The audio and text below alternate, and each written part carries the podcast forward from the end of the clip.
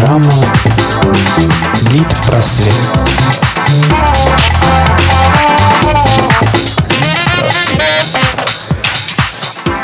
Всем привет! В эфире программа «Литпросвет» и ее ведущая Репина Юлия. Сперва немного исторических новостей книжного и литературного мира. 28 ноября 1915 года, 101 год назад, родился Константин Симонов, советский писатель и поэт. Кто не слышал его знаменитых строк? «Жди меня, и я вернусь, всем смертям назло. Кто не ждал меня, тот пусть скажет повезло. Не понять не ждавшим им, как среди огня, ожиданием своим ты спасла меня. Как я выжил, будем знать, только мы с тобой. Просто ты умела ждать, как никто другой.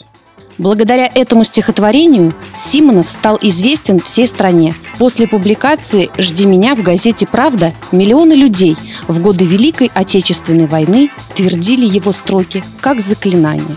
29 ноября – день буквы «Ё». 233 года назад в русскую азбуку была введена эта буква.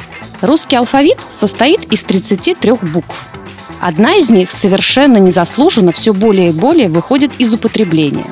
Ее история началась в 1783 году. Состоялось тогда одно из первых заседаний недавно созданной Академии российской словесности с участием ее директора княгини Екатерины Дашковой.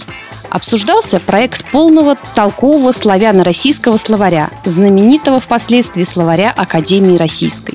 Екатерина Романовна предложила заменить обозначение звука «ё» новой буквой «ё». Доводы Дашковой показались убедительными, и вскоре ее предложение было утверждено общим собранием Академии. Известной буквой «ё» стала благодаря Карамзину. В 1797 году Николай Михайлович решил заменить при подготовке в печать одного из своих стихотворений две буквы в слове «слезы» на одну «ё».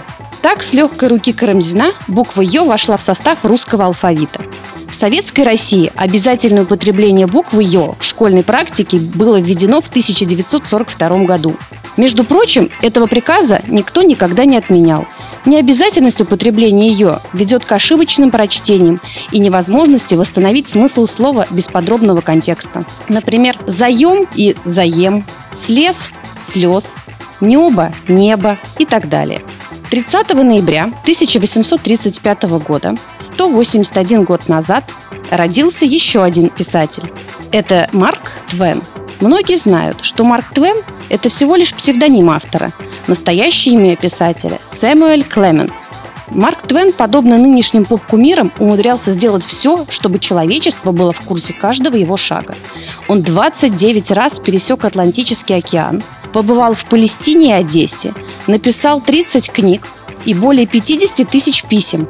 В свою черно-белую эпоху он носил только белые костюмы, и в его гардеробе их было более двух десятков, плюс обязательная белая шляпа и красные носки. За год до смерти он произнес «Я пришел в этот мир вместе с кометой Галилея и уйду вместе с ней».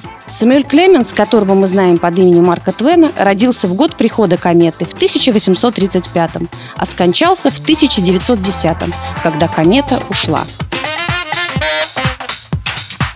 А теперь, возвращаясь в современность, поговорим немного о здоровье. Если вы курите, но хотели бы бросить, но и у вас не получается, тогда это новость для вас.